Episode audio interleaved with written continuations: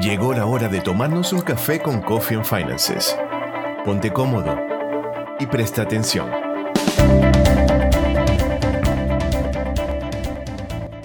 Buenas tardes a todos. Bienvenido de nuevo a la plataforma de Café y Finanzas. Muchas gracias por el interés que tienen en nuestra información, que siempre estamos buscando una información que sea útil para toda la comunidad. Estamos un día después de las elecciones, acabamos de celebrar eh, Halloween, espero que hayan disfrutado con sus familias y amigos y ahorita estamos en unos tiempos un poquito inciertos. Pero la incertidumbre viene desde hace tiempo, desde que empezó la pandemia. Me imagino que todos, todos estamos, ¿verdad?, muy preocupados. Tenemos toneladas de información que nos llega bien sea a través de las medias, eh, Twitter, Instagram, Facebook, lo que leemos en la prensa, lo que nos dicen los amigos, etcétera, etcétera. Toda esta avalancha de información y actualmente en momentos que no son fáciles para nadie, incluso a nivel mundial, evidentemente hay una avalancha de sentimientos. Entre esa avalancha de sentimientos está justamente la ansiedad esa ansiedad que no sabemos qué va a pasar, es que oímos tanta información, invertimos, no invertimos, eh, guarda el dinero bajo la cama, el colchón, este, mejor que no, no inviertas en nada, no es el tiempo para hacerlo. Sin embargo, déjenme decirles que esta, esta avalancha de información es, eh, nos abruma, y la ansiedad es uno de esos eh, sentimientos que se despiertan en nosotros. Igualmente, ya déjenme ver aquí, es una, e, e, esa incertidumbre nos asociamos un poquito, incluso nosotros lo vemos un poco como, como este camino que ustedes ven en la pantalla, esa incertidumbre. Sabemos que este puente tiene un final, nos lleva a algo pero por ahora el, digamos, el ambiente o el panorama es bastante nubloso y estamos temerosos, nerviosos y no sabemos qué hacer. Pues bien, este puente, como lo ven aquí, lleva a un sitio. Sin embargo, vean que hay pasos. Para poder llegar al otro lado de este puente, tenemos que ir paso por paso y con mucho cuidado, ¿verdad? Bueno, las finanzas y las inversiones es igual. Tenemos que ir poco a poco y sobre todo ponernos, a nos, ponernos nosotros en ese puente y ver dónde nos podemos ubicar. Muy bien, vamos ahora, vamos a, a la siguiente. Me imagino una de las cosas que ustedes han oído hablar muchísimo es volatilidad. ¿Qué significa volatilidad? En el mercado eso significa un movimiento, ¿verdad? Como una montaña rusa, vamos a decirlo así, del mercado de valores como lo representa la gráfica, vemos que los valores suben y bajan en un corto periodo de tiempo. Sin embargo, esta volatilidad no es consecuencia del COVID. La volatilidad siempre ha existido en el mercado y viene dado por muchísimas cosas. Claro que el COVID hace parte de esa volatilidad, no digo no lo contrario, pero digamos que no es solamente consecuencia de ello. Entonces, yo con esta presentación quiero darle esa información primero para que ustedes se sientan tranquilos, para que se den cuenta que esto que estamos viviendo ahora no es nuevo. El COVID es una de las tantas cosas que han pasado a nivel mundial, ¿verdad? Que han perturbado y han influenciado justamente en el mercado de valores. Y no solamente el COVID, está el Brexit, que han oído hablar de eso, las mismas elecciones de los Estados Unidos, lo que pasa en China, etcétera, etcétera. Hay muchos eventos más. Entonces, esta gráfica que ustedes ven aquí es una gráfica que corresponde más o menos cómo el S&P 500 se ha comportado a través desde el año 2009 hasta el 2019. Y ustedes ven que es una tendencia a la alza, sin embargo, dense cuenta que cuando algo mundial o, o local pasa, el mercado de valores se tambalea y baja y sube. O sea que eso es un movimiento propio del mercado de valores. Entonces, nosotros lo que tenemos que estar es pendiente de esos eventos que pasan a nivel mundial. Y aquí son algunos ejemplos que les quise evocar, porque ustedes seguramente han oído hablar de cuando hubo la burbuja de las tecnológicas en los años 2000, lo que se llama la burbuja del dot-com, igualmente cuando los precios del petróleo bajaron, Brexit, la inflación, coronavirus, todas esas cosas han influenciado siempre el mercado de valores. Sin embargo, el mercado de valores es uno de los mecanismos que tenemos nosotros para poder invertir y hacer riqueza. Lo que tenemos es que estar conscientes que los factores que nos rodean, por supuesto, van a afectarlo de alguna manera. Igualmente, cuando nosotros hacemos una inversión, cualquiera que sea, siempre tenemos que tener presente cuándo nosotros vamos a necesitar ese dinero. Y en función de ese tiempo, nosotros lo que tenemos que es hacer diferentes plancitos. Uno a corto plazo, uno a mediano plazo y otro a largo plazo. En función de, este, de, esta, de esta disponibilidad en el tiempo, hay diferentes mecanismos para ustedes invertir.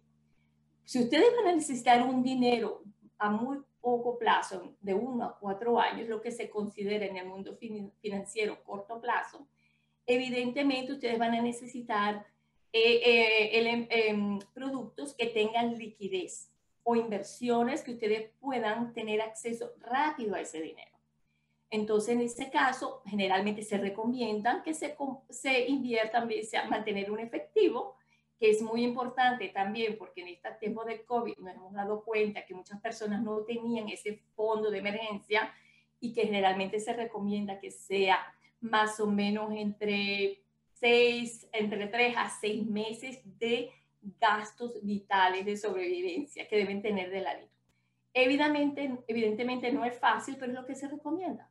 Entonces, si ustedes quieren invertir en cosas que les den un cierto rendimiento, busquen productos, generalmente son los bonos, los bonos municipales y otros tipos de, de mecanismos, ellos dan por corto plazo. Entonces, ustedes pueden tener acceso a su dinero más o menos rápido.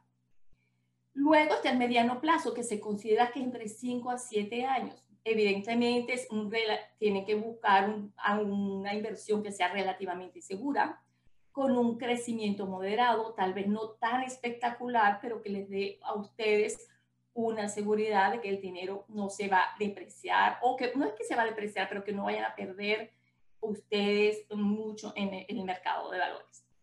Eh, ahí vamos a encontrar el efectivo, bonos y todas estas acciones que hacen parte de la Large Cap Stocks. Muchos se estarán preguntando qué son estas acciones de alto eh, em, mercado de capitalización. Perdón, trastabilla, pero estaba pensando en inglés. Generalmente son estas compañías muy grandes, ¿verdad? Que tienen eh, una, un mercado de capitalización que va entre los 10 billones y 200 billones de dólares. O sea, son, son compañías muy, muy grandes ya establecidas, como por ejemplo son Amazon, JP Morgan, estas compañías grandes, la Coca-Cola, etcétera. Entonces, cuando es a mediano plazo, esta, esta, esta fuerza o estas compañías tan poderosas dan una cierta estabilidad y ustedes pueden tener una, una inversión a mediano plazo en este tipo de compañías. Luego, cuando es largo plazo, que se considera más de 8 años, evidentemente el riesgo es más, más alto. El riesgo es más alto, pero también el crecimiento es potencialmente más alto. ¿Por qué es más, más riesgoso? Bueno, porque es un largo periodo de tiempo, uno no sabe qué va a pasar de aquí a 15, 20 años, pero también las posibilidades de una capitalización es mucho más grande y un crecimiento es fuerte. Entonces, en este caso, ya ustedes eh, seguimos igualmente manteniendo el efectivo por una seguridad, hay unos bonos, están lo que son las compañías, generalmente se dividen en tres categorías, las que llaman small cap, mid cap, large cap, international cap, o sea, compañías grandes, medianas y pequeñas y no tenemos que dejar de tomar en cuenta invertir en el mercado extranjero. Estamos en un mundo global, o sea, tenemos que tomar todos estos parámetros, observar todos esos movimientos y no dejar de lado ciertas compañías porque eso nos va a ayudar a nosotros a que nuestro, nuestro portafolio crezca. Vamos a ver aquí. Muy bien. Como dije anteriormente, el invertir eh, eh, es poner nuestro dinero, que nos ha costado tiempo y sacrificios, reunir y ponerlo, invertir, porque un dinero que no se invierte es un dinero que se deprecia con el tiempo. Sin embargo, cuando nosotros hacemos estas inversiones, ¿verdad? Hay una cantidad de sentimientos que no son ajenos a, a nosotros. Cuando nosotros invertimos dinero, hay un optimismo, porque si no, no lo hiciéramos. Si estamos poniendo dinero en algún producto o alguna, algún bono o alguna, alguna acción o en lo que ustedes quieran, una compañía, un small business, usted quiere que ese, ese, ese dinero genere un crecimiento. Entonces tenemos un momento de optimismo y si estamos alzando niveles altos, la euforia, estamos súper contentos, estamos súper alegres. ¿Quién no? Sin embargo, cuando vienen momentos así como lo mostramos en, en las gráficas anteriores, porque eh, no somos ajenos a lo que pasa en el mundo, muchas veces el mercado de valores está afecta y ese valor puede bajar por alguna razón. Ahí empezamos a tener miedo. Ese miedo, que es lógico, porque llegamos a un punto y a nadie le gusta perder, ¿correcto? Ese miedo empieza a invadir nuestro sistema y puede llegar a un punto, si vemos que va bajando, va bajando, que nos, nos apresure a vender o, tomar una acción. Entonces, cuando ustedes invierten, tienen que tomar en cuenta todos estos sentimientos y vendemos o otro también lo mantenemos y decimos, bueno, no, yo creo en mi, en mi inversión, yo creo que esta acción es buena o el producto que ustedes quieran está bien, estamos pasando por una tormenta y la tormenta va a pasar. Hay que mantenerse calmado y ustedes ven y cuando vuelve a empezar a subir, nos vuelve a dar ese, ese aliento, ese optimismo. ¿Por qué yo nombro tanto las, las emociones? Porque las emociones tienen muchísimo que ver en el momento de invertir. Es uno de los factores claves en el momento de la inversión. Eh, suena difícil decirlo, pero lo ideal sería que las personas trataran en lo posible de mantenerse mucho más eh, neutros. Si usted empieza con un plan, como lo dije anteriormente, tenemos un plan a corto, mediano y largo plazo, lo ideal es que usted se mantenga en su plan. Cuando usted escogió los productos en los cuales usted va a invertir, usted lo hizo, bueno, asesorándose, informándose y cuando uno hace este tipo de inversiones, normalmente cada uno de ellos le da usted una cierta información que usted ve cómo se ha comportado a través del tiempo. Entonces, teniendo presente que nuestro producto que hemos escogido, cual sea la acción que ustedes quieran, más las condiciones actuales del mercado, eso a ustedes teniendo ese plan les da una cierta tranquilidad y de quedarse tranquilos y no de apresurarse. Apresurarse en ambos sentidos, porque también la gente cuando es muy optimista, piensa que la situación se queda así para siempre, entonces tomar riesgos innecesarios porque no ve los factores que lo están rodeando y, y decir, bueno, por ahorita mejor nos quedamos tranquilos, se supone que hay una baja, esperemos esa baja y aprovecho de comprar cuando el mercado esté bajo.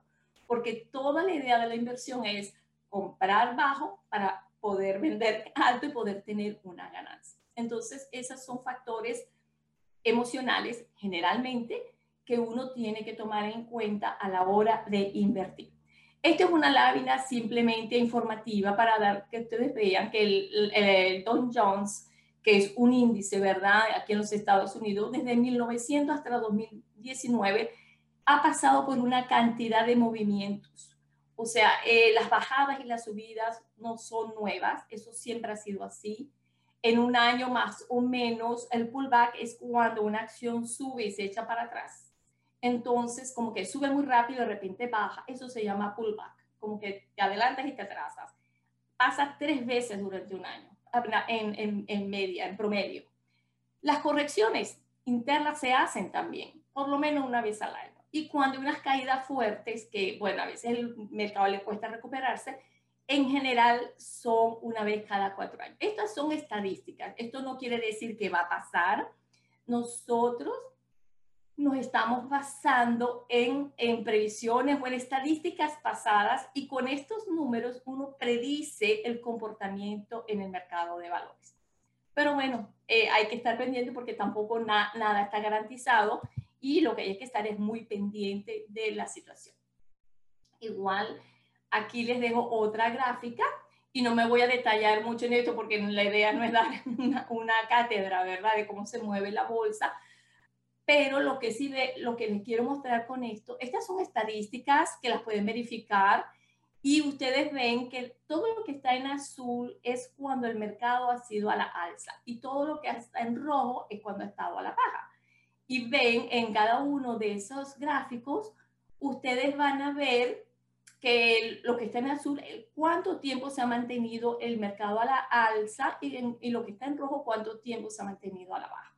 Entonces, esto es para que ustedes vean que invertir en el bolsa de valores es una manera de hacer dinero. Lo que hay es que estar como atento que estas cosas pueden pasar, pero que a la larga son buenas inversiones. Lo que hay es que tener, mantener una sangre fría, actuar con, vamos a decirlo así, eh, estudiar y, actuar con inteligencia al momento de escoger dónde va a invertir y estar preparado psicológicamente cuando vienen estas bajas bueno, ya esas son cosas que se prevén que va a pasar. Entonces eso es muy importante que lo tengan ustedes muy pendiente. Cuando yo dije en qué invertir en momentos, el tema justamente de este webinar es en qué invertir en los momentos turbulentos, en momentos difíciles. Porque cuando todo está bien, pues cualquier cosa que usted haga generalmente genera dinero. Pero cuando estamos invirtiendo en momentos difíciles, ¿verdad? Que mm, estamos sumergido en estos sentimientos, invierto, no invierto, ay Dios mío, si pierdo mi dinero, eh, no me voy a recuperar, es que mejor compro una casa, es mejor que lo guarde debajo de la, de la cama, etcétera. Hay una estrategia que se, se, utiliza en las finanzas que se llama Dollar Cost Averaging. Ustedes se estarán preguntando qué significa eso. Bueno, esta es, la, esta es una de las estrategias que se utilizan mucho en los tiempos de turbulencia. Eso lo que quiere decir es normalmente cuando nosotros vamos a invertir, ¿qué hacemos? Uno a veces reúne su dinero en su cuenta de banco, en una, en una cuenta de ahorros, usted pone, vamos a decir, 5 mil dólares, vamos a ver cualquier número. Ahora, tengo estos dineritos, lo voy a, lo voy a invertir.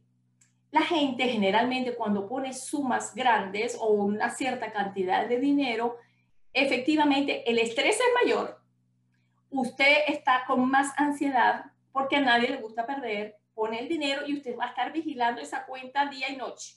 Subió, bajó, ay, perdí, ay, gané, qué bueno, etcétera.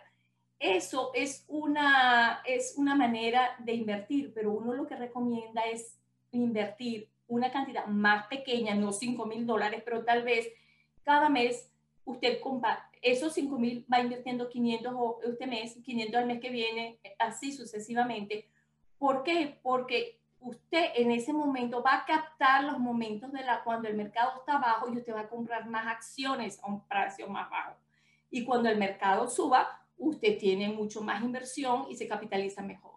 Evidentemente, eso es una estrategia. Primero, al usted invertir regularmente, le quita esa, vamos a decirlo, esa ansiedad, esa emoción, porque la emoción está en que ya se vuelve como una rutina. Es como que usted, por ejemplo, la primera vez que usted compra, usted va a estar mirando los ahorros, me pagaron, no me pagaron. Cuando usted lo hace sistemáticamente, a veces pasan meses ni lo ve, ¿cierto? Entonces, aquí es un poco parecido, es que usted se, le quita esa parte emocional al poner mucho dinero y a ver qué pasa, sino que lo hace en una como una estrategia. Va invirtiendo una cierta cantidad sistemáticamente mensual y en ese momento, pues usted puede tener una, un portafolio cuando el mercado está bajo mucho más accesible que no lo pudiera tener cuando el mercado está alto.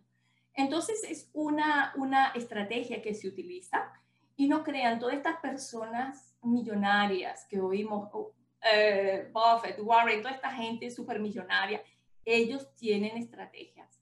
No es, es que ellos saben también que el mercado sube y baja, ellos tienen estrategia y mantienen una actitud de ahorro o de inversión regular porque al final cuando es regular y constante es donde usted puede hacer un portafolio mucho más variado y donde usted podrá tener accesible acciones que a lo mejor cuando el mercado está muy a la alza, pues se hace mucho más costoso.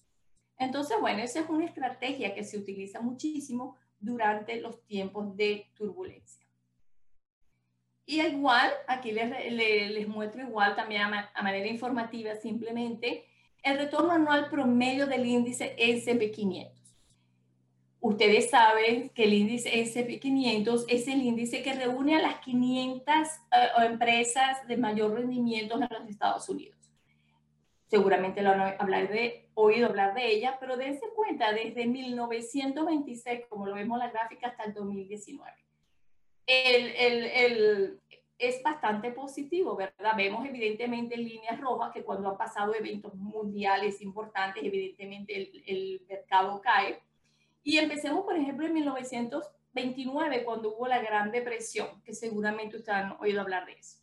Ese fue un momento muy difícil donde mucha gente sufrió, gente perdieron casas, trabajo, efectivamente, pero también es un momento donde el mercado cayó tan fuerte que muchas personas que tenían cierto ahorro pudieron invertir y esperar. Y eso, eso es un resultado que se da muchas veces en estos momentos de crisis si usted tiene un, cierto dinerito reservado para la inversión, pues piense, capte el momento y vea la oportunidad cuando se presenta para poder usted invertir y poder comprar acciones que en un futuro, pues evidentemente tendrán una capitalización. Bueno, eso es lo que se espera en todo caso, ¿verdad? Normalmente, pero aquí esta gráfica muestra un poco un patrón que se ha mantenido durante tantos años. Entonces hay una cierta vamos a decir, confianza que eso siga así.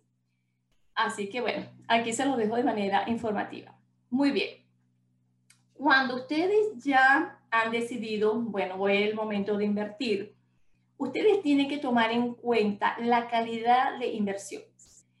¿Eso qué quiere decir? Las inversiones de calidad están basadas en mi tolerancia de riesgo, mi horizonte de tiempo y cuáles son los objetivos de esta inversión. ¿Esto qué significa? Tolerancia de riesgo. Yo reacciono tal vez de una manera muy distinta como ustedes lo pueden hacer. Hay personas que tienen una tolerancia más alta porque a lo mejor tienen una comodidad, una vida mucho más cómoda y se puede permitir perder dinero. Otros no, no podemos permitir perder dinero, pero eso es importante saberlo porque en ese momento, cuando usted sabe cómo usted reacciona, usted tiene que ser inteligente y ver cuáles son las inversiones que se adaptan a su necesidad. Igualmente, ¿para cuándo voy a necesitar el dinero que voy a invertir?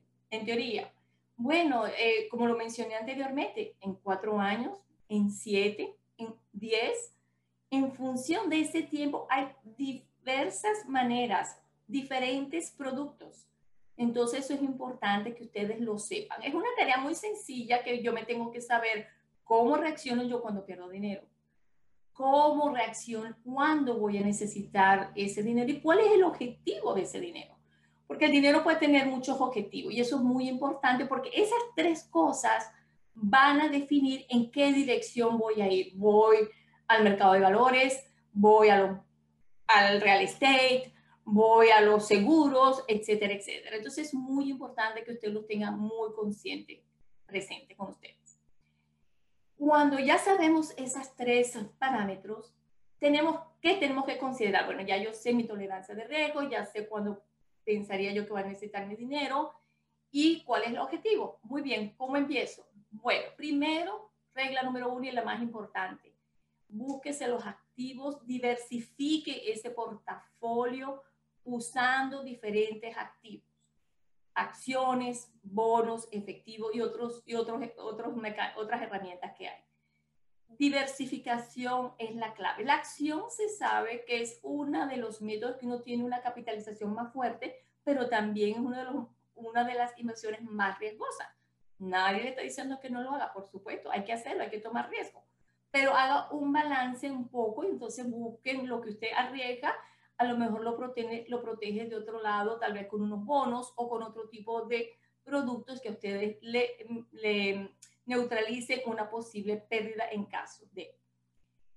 Incluso cuando usted ya tiene eso más o menos ah, pensado, bueno, me gustan las acciones, me gustan los bonos, los, los fondos mutuales, ¿en qué áreas? Porque eso también es importante, saber en qué área nos gustaría invertir. Por ejemplo, actualmente, y lo hemos oído hablar muchísimo, dicen invierte en la tecnología, en la farmacia, alimentos, etcétera. Ustedes tienen que buscar esas familias o esos sectores en los que ustedes creen. Porque en eso yo me uno un poco a la, a la gente que hace coaching, ¿verdad? Usted tiene que transmitir ese entusiasmo, esa energía de que las cosas van a salir bien cuando usted invierte en lo que usted cree. Y eso es importante, diversificar ese portafolio de esa manera también. Y dentro de esos sectores, como por ejemplo la tecnología o la farmacia, hay muchas empresas o acciones o bonos ligados a ellos, fondos mutuales. Entonces, dentro de esa familia, diversifique acciones tal vez de tecnología, bonos con tecnología, o etcétera, etcétera. Hay que diversificar porque esa es la manera que nosotros mitigamos el riesgo y también nos protegemos. Como dice aquí el enunciado, no poner todos los huevos en la misma cesta. Muy bien. ¿Cómo estructura ese portafolio que tanto estamos hablando ahora? Bueno, hay muchísimas maneras. Tenemos las acciones, que están lo que dije anteriormente, las acciones de alta capitalización, de media capitalización y pequeña capitalización. En función de eso, ustedes pueden escoger acciones. También hay, hay, acciones que dan un dividendo, no tienen una, un crecimiento tan extraordinario o tan dramático como dicen aquí los americanos, pero a ustedes le aseguran todo un dividendo, una repartición de dividendos. Entonces, y hay otras acciones que sí, usted dice, bueno, me la juego, voy a invertir aquí, pero no le dan dividendo y hay que esperar muchos años, como ha sido el caso de Amazon, ¿verdad? Que ahora que está pagando más de 3 mil dólares la acción, pero en el pasado no fue así. Pero ¿cuántos años han pasado?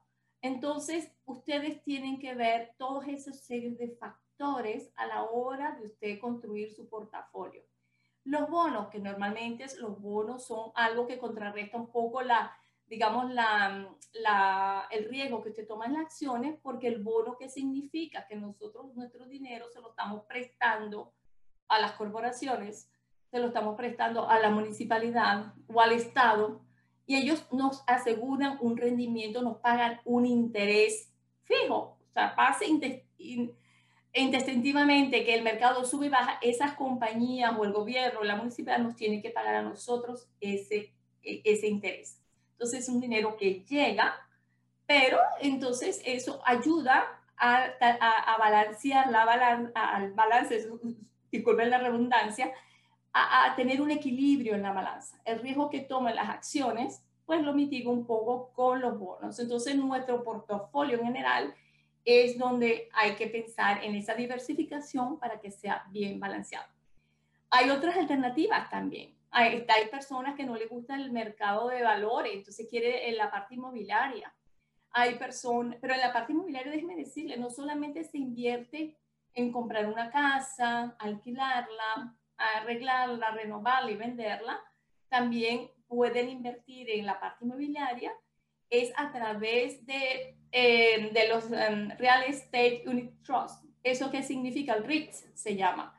Eso es que yo compro acciones de complejos que se están construyendo, centros comerciales, edificios para rentas.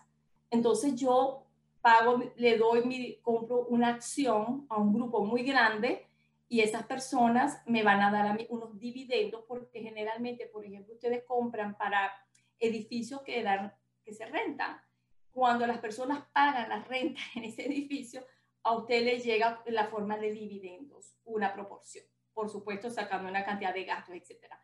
Pero es otra manera de invertir. Estás invirtiendo en el real estate, pero no tienes físicamente una casa, pero estás en el movimiento del real estate, si es la parte que nos gusta y en la que creemos. Están los metales preciosos. Ustedes seguramente en esta pandemia han oído hablar también que no, compra oro, eh, el oro está subiendo, es normal. Cuando el mercado de valores se tambalea o está pasando por estos momentos, la persona se refugia en el metal, sobre todo en el oro, el platino y la plata, que uno las tiene que comprar bien sea bajo la forma de shares, como acciones, vamos a decirlo así, o lo puede comprar también físicamente el lingote de oro.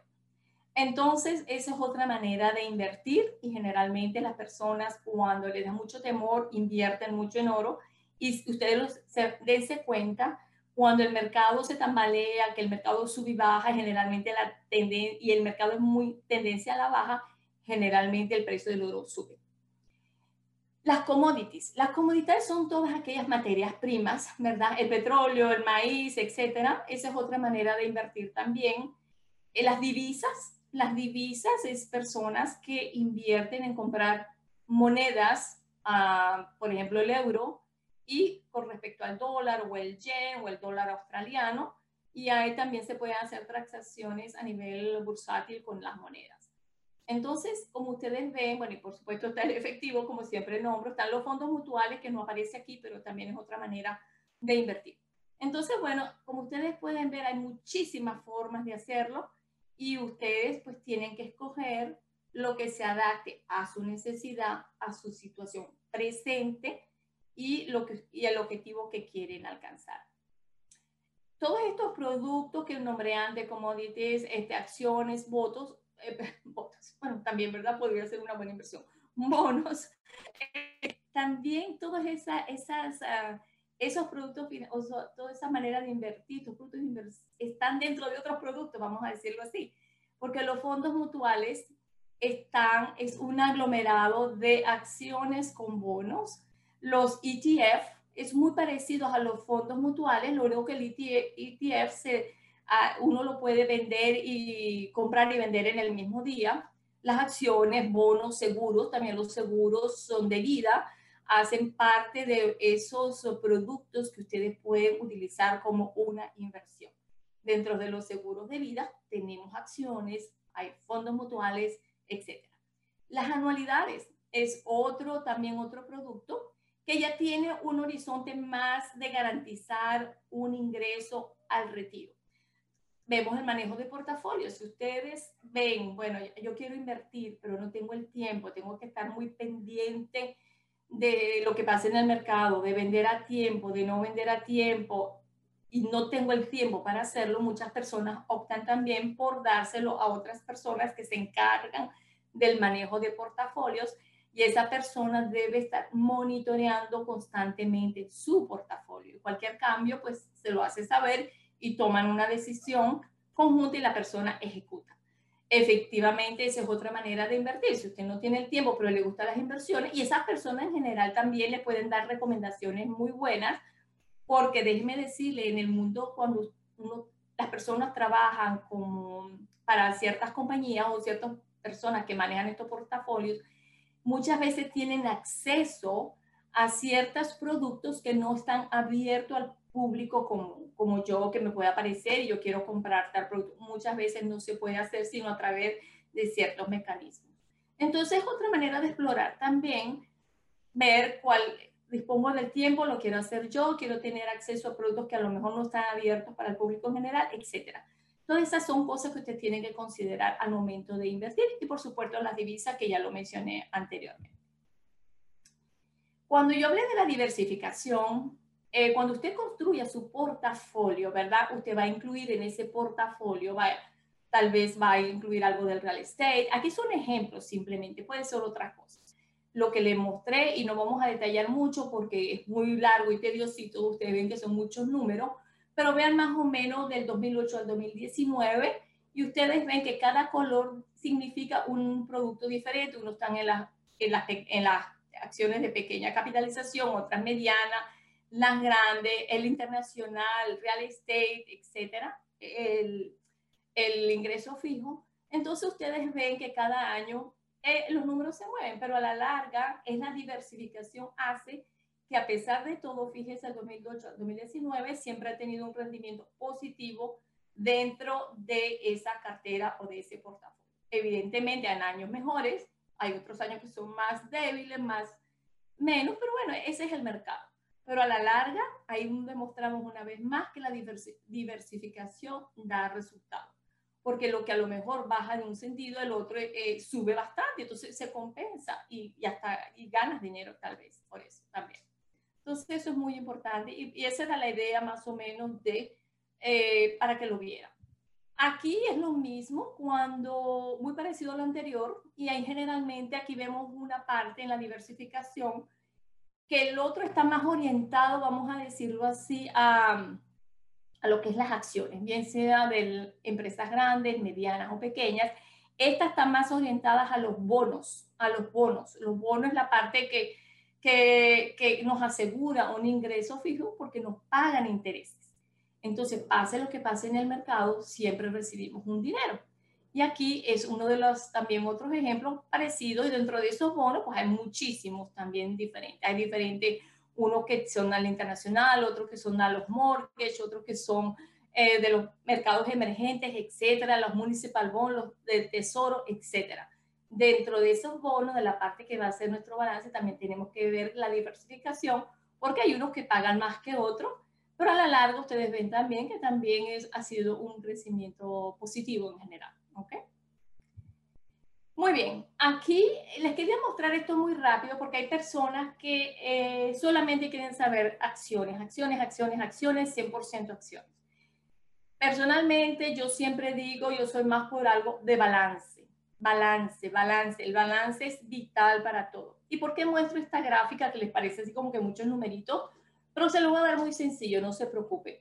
Normalmente uno está, all equities es todo acción y 60-40 es cuando usted pone una, una parte en acciones y otra parte en bonos. Este 60-40 puede ser 70-30, 50-50, dependiendo de nuestra edad. 60 generalmente representa el número de acciones, porque evidentemente la acción es la que nos va a traer el dinero, el capital, el crecimiento, y el 40 serían los bonos, que es la que va, nos va a ayudar en caso, ¿verdad?, de contener un balance y nos entra un dinero fijo eh, en la inversión. Generalmente 60 y 40, eso es un número que se maneja y, y funciona un poco en función de la edad. A medida que nosotros nos acercamos o avanzamos en el calendario, tenemos que subir la parte de los bonos. ¿Por qué? Porque no tenemos mucho tiempo de recuperación entre más joven se es, puedes tomar riesgo porque el mercado con el tiempo demuestra que te puedes recuperar en caso de caídas. Entonces, eh, se practica una fórmula muy simple y que se las comparto a ustedes, a lo mejor les, les ayuda, es uno toma su edad, la edad actual, la basas en el número 100 y entonces en el número 100, ¿verdad? Tú, en el número 100, tú pondría, por ejemplo, yo tengo ahorita 60 años. Yo estoy más cerca del 100 que del 0, ¿correcto? Entonces yo debería invertir 60% en bonos y 40 en acciones. Si tengo 20 años, yo estoy más cerca de las acciones, o sea, eh, debería tener yo 20% de bonos y 70 en acciones. Eso ayuda. A medida que vamos avanzando en la edad, nos tenemos que acercar más hacia los bonos porque es un ingreso fijo y también eh, no corremos, corremos menos riesgo porque tenemos más tiempo de recuperación. Y cuando eres más joven, tienes mucho tiempo, más tiempo de recuperación.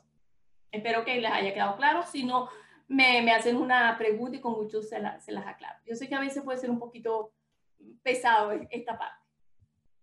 Muy bien. Aquí vamos así con la siguiente lámina. Bien, mire, la, la base de todo esto es no dejes, ¿qué consejo les doy a ustedes? No dejes que tus emociones se apoderen de ti.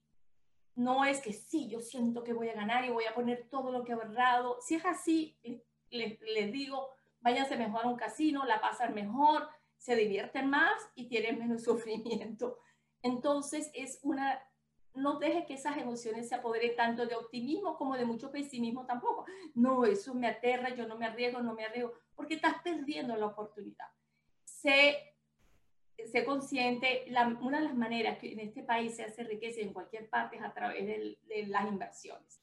Entonces, es una cuestión que no le debes tener miedo, sino búscate gente que te ayude, que te guíe, para que tú tomes esa inversión. Y las inversiones son tan riesgosas como tú quieres que sean riesgosas. Hay productos muy estables, no tienen unos crecimientos espectaculares, pero tienes un buen rendimiento y algún dinero que te va llegando. Entonces, es eso, esas emociones hay que tenerlas muy presentes. Igual si yo compro algo, está consciente que pueden haber bajadas, pero si yo necesito el dinero dentro de 15 años o 20, bueno, tranquila, el mercado se recupera, y vas a tomar decisiones mucho más pausadas y tranquilas en función. Con eso no quiero decir tampoco que no se van a cambiar las inversiones. Claro que sí, se pueden cambiar, pero no es no dejarnos llevar por esos arranques, bien sea de euforia o de mucho pesimismo tampoco. Es sobre todo eso, es que la, la, tiene que ser una acción razonada y basada en, en, en, tu situación y en, la, y en la situación actual también. Si el mercado está en la baja, evidentemente no vamos a esperar una, bol, una acción que no, wow, nos haga millonarios en tres semanas o en un mes. No lo hay. Y si las hay, tienen que invertir muchísimo dinero, que tampoco es la idea, porque bueno, estamos aquí para ayudar a toda esta población, a nuestros amigos y a todas las personas que quieren invertir o que ya están invirtiendo a tomar decisiones sabias. ¿okay? Enfóquese a largo plazo. El largo plazo es donde usted va poco a poco poniendo su dinero y ese es el dinero que le va a dar a usted un crecimiento. Ahora, actualmente hay muchas cosas que le, le, garantiza a usted que se va a hacer rico en tres, en tres meses, en una semana. Cuidado con eso. Eso es muy, hay mucha especulación. Eso muchas veces no hay garantía, entonces el riesgo es mucho más alto. Si usted lo hace, bueno, tiene que estar consciente que puede que tenga una suerte y lo haga, pero puede ser que no. Y después, pues no hay, como decimos, decimos mucho en Venezuela, a llorar al valle, porque dinero que se pierde no se recupera. Entonces, es eso, enfóquese eh, en sus objetivos, en su tolerancia de riesgo y enfóquese a largo plazo. No hay inversión milagro. Y para poder ganar más, hay que invertir. La inversión no viene sola ni gratuita tampoco. Invierten regularmente, independiente de las condiciones del mercado. Eso es un poquito lo que hablábamos anteriormente, esa estrategia de dollar cost average. Es eso, invierta regularmente. Primero, usted se va a, a, empapar del ambiente bursátil, va a estar muy pendiente, va a estar oyendo más noticias. Y cuando es así, usted se va a sentir mucho más tranquilo y usted va a ver que a la larga va a ser una, una inversión que a usted le, le, le, va a convenir mejor.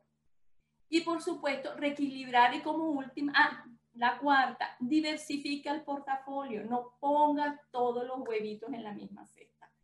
En la diversificación es donde usted mitiga el riesgo y eso le va a ayudar, no porque el dinero que podamos ahorrar no lo vamos a invertir en una acción, porque el amigo, el vecino me dijo que esta acción seguro, seguro el año que viene va a valer tres, cuatro veces más. Si fuera así, olvídense, e-, se sabría.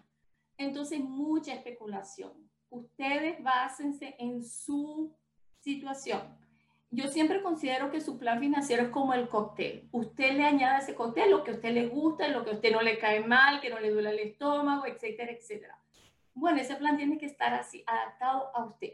Y cuando usted tenga su plan, no quiere decir que ya lo hice y más nunca se va, se va a tocar. No, se reequilibra el portafolio. O sea, hay cosas porque uno puede tomar decisiones y efectivamente hay compañías que desaparecen, otras cambian, otras no les va tan bien. Entonces uno también tiene que estar reequilibrando el portafolio y muchas veces tiene que cambiar un producto que, bueno, uno esperaba que el rendimiento fuera bueno, pero no, no rindió y se cambia. Entonces, la gran, el gran consejo de esto es que seamos activos, prepararnos también emocionalmente y asesorarnos bien a la hora de escoger las inversiones. Y en los momentos de crisis hay muchas oportunidades, no crean que no, sí las hay, y muchas cuando ustedes busquen incluso en internet la gente que invirtió después de la famosa Gran Depresión, son mucha gente de las, muchas veces los que son millonarios hoy en día. Entonces hay oportunidades para todos. Y en función de nosotros y de hacer nuestro trabajo y de buscar la asesoría que mejor se adapte a nuestra situación y a nuestras condiciones. Muy bien. Espero que esto les haya sido de mucha utilidad y que ha sido claro. Y bueno, ahora estamos abiertos a, a las preguntas. Y si tienen preguntas, por favor, este, tengo a Clara, que es eh, mi compañera, ella me va a hacer saber las preguntas. Pueden pasarlas con chat y si ustedes quieren, pues pueden hablar igualmente, no hay problema. ¿Ok? Así que, Clarita, si quieres, puedes poner mute todo el mundo, le quitas el, el silencio y las personas que quieran participar con gusto y si no, nos dejan las preguntas por escrito y con mucho gusto se las respondemos. Eh, aquí está Paula que pregunta, si tengo 36 años, ¿cuánto debo invertir? Mira, Paula, depende en qué, para qué horizonte de tiempo. Las inversiones, no hay, por ejemplo, puedes empezar básicamente con 500 dólares. Por ejemplo, ¿se acuerda cuando les hablé que, por ejemplo, invertir en el real estate, no en comprar una casa, ni mucho menos, pero en acciones, eh, el REITs que llama, se pueden abrir hasta con 500 dólares una cuenta y usted poco a poco va invirtiendo en el real estate de esa manera se puede invertir, se puede empezar cualquier monto. Hay muchos, muchísimos productos de diferentes eh, tamaños, vamos a decirlo así. Hay unos que empiezan con 5, otros con 10, otros con 100, otros con 500. Es depende de ti cuánto tú puedes invertir. Porque la idea que quede claro también es que ese dinero que vas a invertir no lo necesitas ahora para comer o pagar una renta. Ese es un dinero que tú le vas a ver el fruto en unos años, si ese dinero tú lo puedes ir poniendo de ladito para que vaya creciendo, perfecto. Entonces no hay límite. Te digo, hay, muchas maneras de invertir, es, se adapta a tu presupuesto. Generalmente se considera o se dice que se debería invertir o se debería ahorrar o invertir el 20% de nuestro salario. Ahorrar. De eso tienes que sacar la parte, como te dije, del ahorro de emergencia por si acaso y el resto tú lo inviertes. Pero es depende de la necesidad de cada quien y hay productos para, para, para cada necesidad de todas las personas, muchísimos, en mucha variedad, de verdad que sí. Aquí Alejandro nos pregunta como cuáles stocks son buenos para invertir en real estate. Mira, en el real estate es una, yo te lo puedo responder privadamente, Alejandro, porque yo normalmente no me gusta dar recomendaciones de un stock específico porque esta plataforma es más educativa, pero esos búscalo, si tú lo quieres buscar, se llama RITS, R-I-T-S, RITS, es Real, eh, Real Estate Investment Trust. Esas son uh, stocks que se venden y tú puedes participar de dos maneras. Compras un stock donde tú eres propietario en función del dinero que tú pongas de un edificio, de un centro comercial y eso te, te da un dividendo, ¿verdad? Que te va a llegar a ti o también puedes, hay otros REITs que trabajan más con los mortgages que se les da a las personas que compran casas.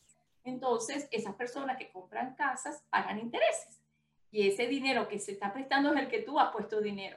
Entonces, a ti te llega también unos, un, dinero, un dividendo por eso.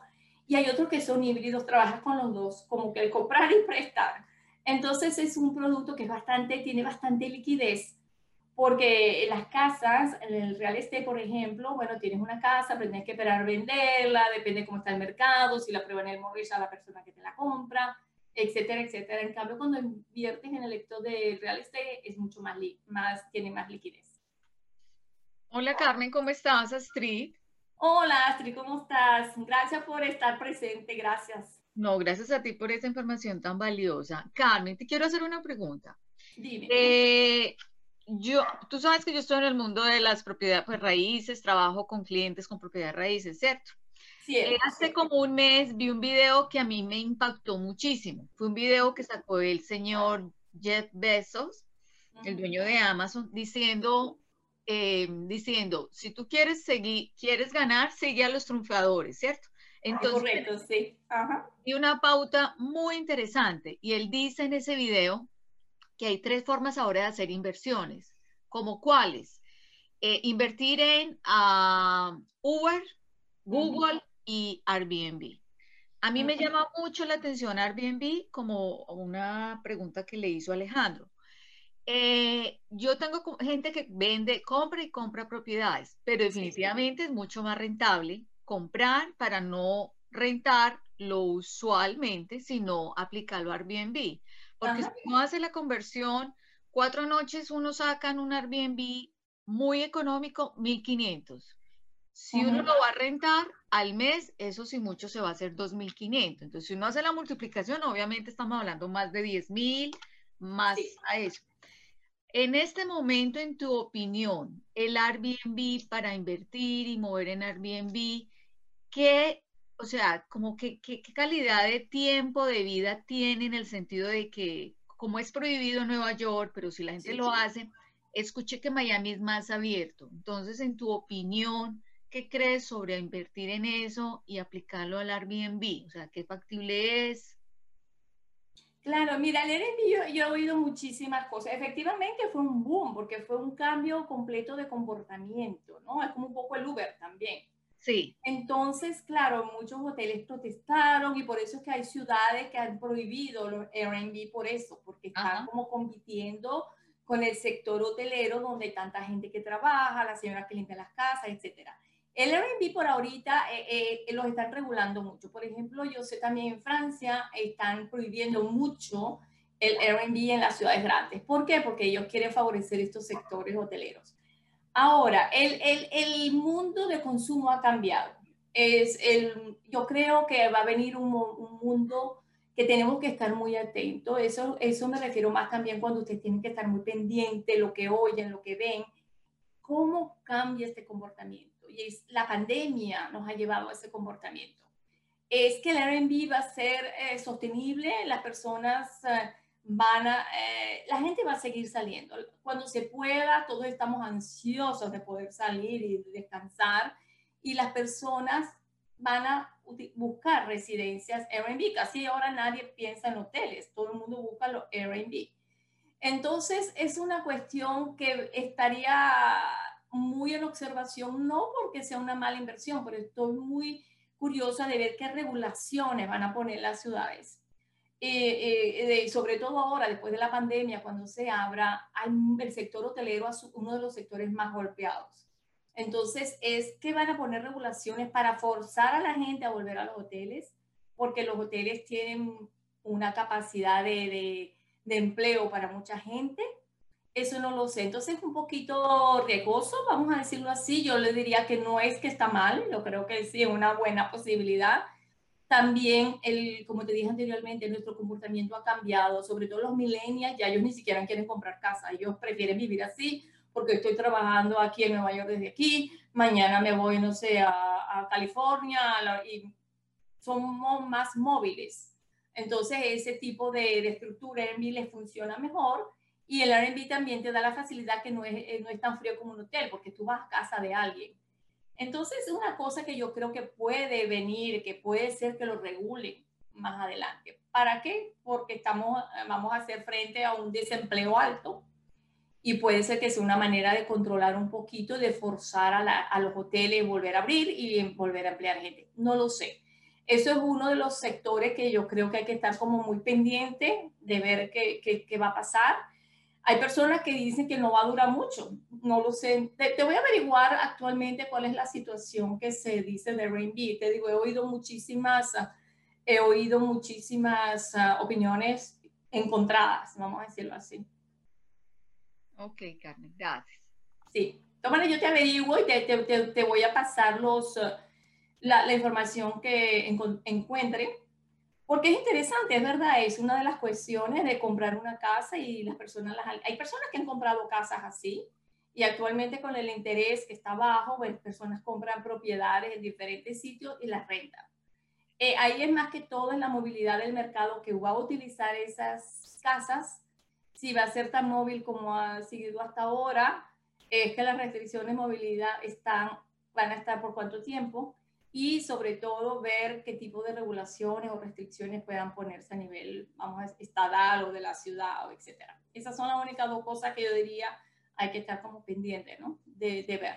Sí, Carmen, qué pena. Te toco el tema porque yo trabajo con muchos realtor y sí. me están diciendo que los brokers y la gente que invierte acá se están concentrando más que todo en Miami. Primero sí. por el clima, está estipulado de seis personas que conozco que trabajan con Airbnb, tienen hasta el 2020, a pesar de la pandemia, tienen hasta el 2022 book. Miami, claro, sí, por sí. su clima, claro, sí. Nueva York también, pero obviamente por las estaciones acá no es tan, tan, como tan factible que esté pues bici como en Miami. Entonces, veo una corriente de que la gente está migrando a Miami, se está enfocando comprar más en Miami incluso que en Nueva York. Sí, sí, bueno, porque acuérdate que en Miami es eh, una cuestión también de impuestos y de taxes, ¿no? Ese, ese ha sido el problema. Y como Nueva York fue tan golpeada, tan duro por la pandemia, y Nueva York es, una, es un estado que es costoso, sobre todo a nivel de impuestos.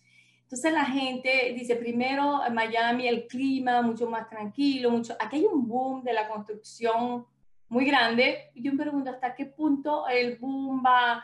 ¿Te acuerdas que ha, pasado también la burbuja del real estate, no? Entonces, es muchas personas que estaban como que media retiradas, muchas personas ahora que van a quedarse trabajando remotamente, porque hay gente que no va a volver a oficinas. Pero bueno, ya que voy a estar remoto, me voy a un sitio que me gusta, eh, donde el clima es más, más, más simpático, tengo el mar cerca, el costo de la vida es un poquito más bajo, no pago impuestos estatales, por eso que hay una atracción de Miami bastante fuerte y también hay mucha inversión que viene de afuera. Para decirte la verdad, hay mucha gente, sobre todo está la gente de los Emiratos Árabes, ellos están construyendo muchísimo en Miami. Entonces, hay un boom inmobiliario bastante fuerte en Miami, pero bueno, hay que estar como muy pendiente porque, bueno, siempre esas cosas es, es, como, yo siempre digo, es un boom real o puede ser un poquito empujado por una pandemia y a ver qué pasa después. Entonces yo creo que es un poco eso que hay que estar muy, muy pendiente. Evidentemente no me extraña que la gente esté soldado hasta el 2022, me dice, porque eso es lo que dice que va a durar la pandemia, hasta el 2022, 2023. Sí. Ok, gracias Carmen. A ti, gracias Astrid. Bueno, Carmen, eh, otra pregunta es, ¿por qué un seguro de vida es una inversión? Mire, es una inversión porque, bueno, eh, evidentemente actualmente la gente siempre ha tenido el concepto que el seguro de, la de vida es una manera para yo dejar dinero a los demás, que claro, es la, la, digamos, la función principal. Pero el seguro de vida se considera también una inversión para ti mismo, porque es un dinero que tú cuando tú compras una casa, tú pides un mortgage y la casa es tuya. Yo compro una casa, 300 mil dólares y cada mensualidad yo voy pagando mi mortgage hasta que esos 300 mil yo pague mi casa y ya mi casa es mía. El seguro de vida es un poco eso. Tú compras un, no compras una casa, compras un monto de dinero. Compro una póliza por 300 mil dólares que yo voy pagando mensualmente. Efectivamente, como la casa se la deja heredero a tus hijos, el seguro de vida es igual pero el seguro de vida es un dinero, dependiendo del tipo de seguro que tú escojas, puedes utilizar eso que yo pago mi seguro hasta una cierta edad y después que ese seguro se acabe, ya yo no quiero pagar más seguro y yo quiero tener un retiro de lo que he puesto y lo que ha ganado, yo quiero sacar una mensualidad, una anualidad o cada seis meses. Y entonces eh, funciona de esa manera, como un complemento de ingreso también. Y dentro de ese seguro hay inversiones, o sea, tú puedes invertir en, en fondos mutuales que crecen, que, que, tienes un cash value y ese cash value tú lo puedes sacar bien sea para lo que puedas necesitar. Y también es un monto de dinero que tú puedes tener para ti mismo, utilizarlo como un, un recurso a nivel cuando ya te puedas enfermar crónicamente. Por eso se, se toma como una inversión, porque al fin y al cabo que es, es un dinero que tú pones mensualmente que te va a dar un tipo de retorno a largo plazo. Otro tipo de retorno pero, pero es un retorno y, ahí es donde está la diversificación de, la, de, las, ah, de las inversiones. Y la ventaja tiene que el seguro, eh, los seguros, lo que tú saques es tax free. Que si tú, por ejemplo, cuando inviertes en, tienes una cuenta en cualquier, eh, con acciones, etcétera, al final de cada año tú tienes que pagar impuestos si vendes, compras, si tienes una, una capitalización y siempre tienes que pagar impuestos. Entonces es otra manera. Y cuando eso se acaba, pues se acabó. Entonces es otro, se considera también como otro elemento de, de inversión y además protege un poco la inversión que tú tengas, porque imagínate, si tú te enfermas y no puedes trabajar más y tienes que pagar una señora, muchas veces tú tienes que drenar todos tus ahorritos o, el dinero que tengas para pagar cosas que tú vas a necesitar al tener un seguro, el seguro lo hace y tú no tienes que tocar esos ahorros. Entonces, por eso se considera también un, una fuente, un mecanismo pues, de inversión. Carmen, perdón, yo considero esto que yo no sé si hacer workshop, enfatizar de quitarle a la, el miedo, temor a la gente de adquirir un seguro de vida. Tengo mucha gente a mi alrededor y lo digo en forma graciosa a mi esposo él piensa que se va a comprar un seguro de vida es porque se va a morir. Eh, o sea, eso, y no es solo él. Tengo muchos clientes que yo digo, wow, esto es un sentimiento en común. La gente le da temor comprar un seguro de vida. Un señor charlando me dijo, compra un seguro de vida, un cliente. Mi esposo me manda a matar y se va con el novio. Mire la respuesta de mi cliente. Yo no me reí, yo me quedé callada. Entonces, ¿cómo hacemos para quitarle ese miedo a la gente, ese tabú? No, mira, yo, esa es una lucha que yo tengo también, porque yo trabajo mucho con eh, hispanos y con muchos americanos también. Y es verdad que no sé si es cultural o nuestras creencias o la desconfianza. Sí, la gente dice, no quiero seguro de vida, estoy invocando a la muerte. Y si lo ve, y si lo tengo, me matan o me eliminan o lo que sea. Cualquier excusa es buena para no tener un seguro de vida. Pero lo que te digo es una cosa, Astrid, fíjate, eh, con los americanos ellos piensan totalmente diferente. Ellos tienen un seguro de vida porque ellos se protegen ellos para lo que lo puedan necesitar y también dejan un legado a un hijo. Entonces el hijo, cuando hereda o ese seguro, empieza ya con una suma de dinero que bien sea o compra una casa o invierte, invierte un negocio. Que nuestra cultura, porque es cuestión religiosa, por cuestión de creencia o por lo que sea, no, no, no, no, yo no le dejo nada, yo no le dejo. Entonces el, el hijo tiene que volver a empezar de cero y volver a subir y vuelve a hacer lo del papá y el, el hijo vuelve a empezar de cero. Y eso ha sido uno de los factores que ha estancado mucho a la comunidad hispana no, no transmiten riqueza a través para sus hijos o la otra persona. ¿Por qué? Porque por desconfianza, aunque sea. Entonces ha sido una lucha, no una lucha, es una, es una manera de, entender que los seguros han cambiado también. Antes había, no te, tú no podías usarlo para ti de ninguna forma. Ahora no, hay productos nuevos. Tú puedes sacar un complemento de ingreso para ti lo puedes usar sin caso que te enfermes. Si tienes una operación grave que tu vida depende de ella, la puedes usarte completico el dinero. Entonces, y no tienes que esperar. Eh, yo compro un seguro, imagínate, al cabo de un año no he pagado todavía el millón de dólares de mi póliza y a mí por alguna razón Dios me, nos cuide, nos ampare a todos, me enfermo y el doctor me dice, usted tiene seis meses para, si no se hace una, una operación, necesitas 500 mil dólares, ¿de dónde los saco? Pero puedes usar la póliza y no tienes que haber esperar a reunir los 500 mil dólares para poder pagar. Entonces, esa forma es la que yo, yo trato de decirle a las personas, entiéndalo, es para usted, beneficio propio, ayuda a su familia también, porque le das menos dolor de cabeza. Tienes un ingreso para ti. Y créalo o no, cuando tú vas a hacer tu reporte, vas a ver un precio, ellos siempre te piden los activos que tú tienes y eso hace parte de los activos también. Entonces, cuando compras una casa, eh, bueno, quitas el dejas un mortgage, no está la persona, eh, lo que sea. Entonces, hay muchas formas en que un seguro de vida puede ser usado. Y les digo, hay inversiones dentro del seguro. Hay seguro que es igual, dependiendo de tu tolerancia de riesgo, puede ser mucho más arriesgada y puedes ganar más. Otros son más conservadores, como todo, ¿no? dependiendo de la necesidad del presupuesto de la persona y del objetivo que esa persona esté buscando. Bueno, Carmen, y por último, ¿dónde te podemos seguir? ¿Dónde, ¿Cómo te podemos contactar si tenemos alguna otra inquietud? Claro que sí. Bueno, eh, gracias a todos por asistir. Este, van a, eh, me pueden buscar en Café Coffee and Finanzas o Café y Finanzas en español, pero generalmente aparezco más en Coffee and Finanzas en inglés. Ahí está mi información. Me pueden contactar por Facebook, Instagram, WhatsApp. Está mi teléfono y está mi email. O sea, cualquier de, esas, eh, de esos mecanismos ustedes los pueden contactar.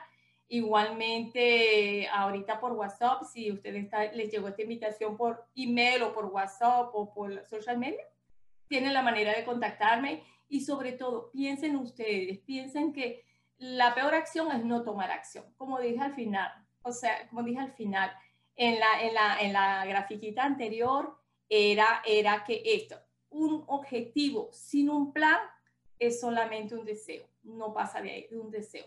La idea es que lo que usted desee se convierta en una realidad, pero para eso tiene que tener el plan, el que usted quiera, pero tiene que tener un plan. Y eso es lo que yo les quiero dejar como mensaje. Actúen, inviertan, no les dé miedo. Hay muchos tipos de inversiones adaptadas a su tolerancia de riesgo, a su necesidad y a su condición monetaria. Tomen acción, piensen en ustedes indistintamente de quien gane estas elecciones, porque estamos en tiempos electorales, no importa, la responsabilidad es suya, de usted, de tomar el futuro en sus manos. Bueno, muchas gracias, espero que la sigan pasando bien. Cualquier cosa me siguen en, en las redes, yo voy a seguir dando mi, mis información. Gracias, Hachi, por la sugerencia. Voy a hacer uno específico del seguro de, de, de vida para hacer llegar todos los beneficios que tal vez muchas personas ni siquiera conozcan, para que vean que es un mecanismo muy válido y uno de los mecanismos más poderosos que hay a nivel de inversión, aunque no lo crean, es así. Entonces, bueno, muchas gracias a todos por su atención, pásenla bien, cuídense mucho y los espero. Cualquier cosa estamos a la orden. ¿okay? Gracias, que tengan buen día, cuídense.